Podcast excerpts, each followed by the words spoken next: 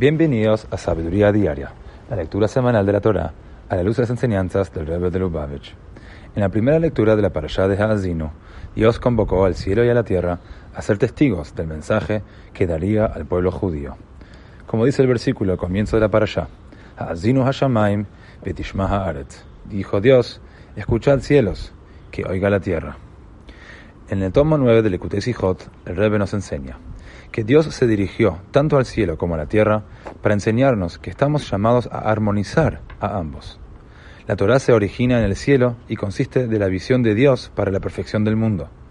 Cada vez que difundimos el conocimiento de la Torah a nosotros y a los demás, estamos trayendo el cielo a la tierra. Al cambiar nuestra vida y la de los demás según las enseñanzas de la Torah, estamos llevando al cielo la vida en la tierra. Cuando convertimos nuestra vida en un cielo en la tierra, reconciliando la división entre ambos, cielo y tierra atestiguan que hemos cumplido con nuestra misión en la vida.